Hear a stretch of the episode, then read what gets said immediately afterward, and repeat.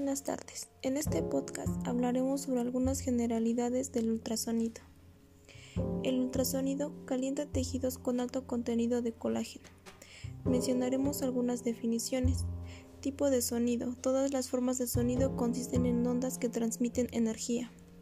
Sonido con frecuencia mayor de 20.000 ciclos por segundo. Esta definición es basada en los límites normales de audición del ser humano, que puede oír sonidos con frecuencia de 16 a 20.000 Hz.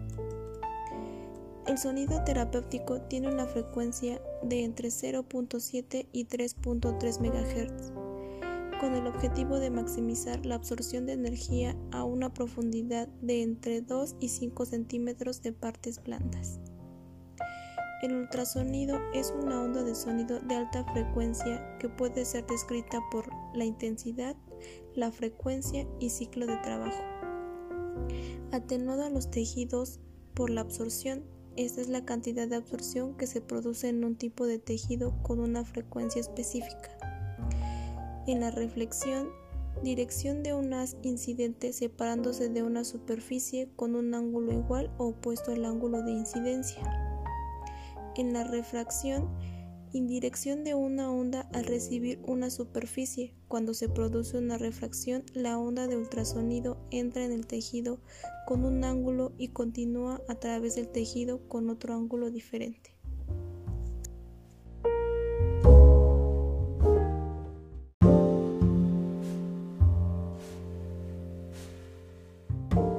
Tipos de ultrasonido continuo que tiene efectos térmicos y pulsátil que tiene efectos no térmicos.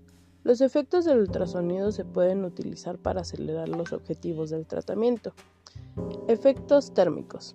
Acelera el metabolismo, reduce o controla el dolor, reduce espasmos musculares, acelera la conducción nerviosa, aumenta el flujo sanguíneo, aumenta la extensibilidad de las partes blandas. El ultrasonido calienta más a los tejidos con coeficiente de absorción alto, o sea, aquellos que tienen alto contenido de colágeno, que aquellos con coeficiente de absorción bajo. El ultrasonido puede ser muy eficaz para la curación de tejido cicatrizal en el músculo. Efectos no térmicos. Cuando se aplica ultrasonido en modo pulsátil con un ciclo de 20% o menos, el calor generado es dispersado. El ultrasonido con una intensidad media-baja aumenta los valores del calcio intracelular, aumenta la permeabilidad de la piel y de la membrana celular, aumenta la tasa de síntesis proteica de los fibroblastos y de las células de los tendones. El ultrasonido de baja intensidad aumenta la síntesis de óxido nítrico en las células endoteliales, aumenta el flujo de sangre cuando se aplica en fracturas, Aumenta la síntesis de proteoglucano en los condrocitos. Aplicaciones del ultrasonido. Se puede aplicar en acortamiento de partes blandas, control del dolor, úlceras dérmicas, incisiones quirúrgicas en la piel, lesiones tendinosas y ligamentosas, reabsorción de depósitos de calcio, fracturas óseas, síndrome del túnel carpiano, Contraindicaciones. El ultrasonido está contraindicado cuando hay tumor maligno, embarazo, tejido del sistema nervioso central, ojos, órganos reproductores, marcapasos, inflamación aguda, placas epifisiarias, fracturas e implantes de mama.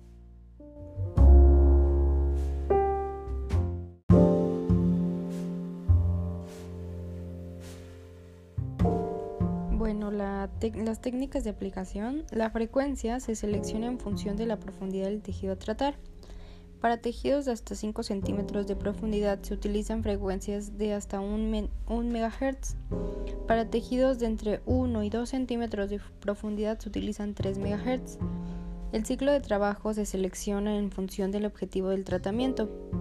Para aumentar la temperatura, el ciclo de trabajo debe estar al menos al 100% y se denomina continuo. Cuando se desea un efecto no térmico, el ciclo de trabajo debe ser de un 20% o menos y se le denomina pulsátil. La intensidad se selecciona en función del objetivo del tratamiento.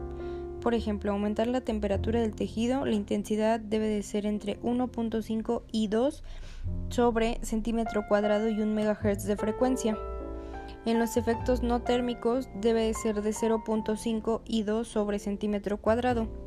Eh, la duración se selecciona en función del objetivo del tratamiento, el tamaño del área y el tamaño del área a tratar.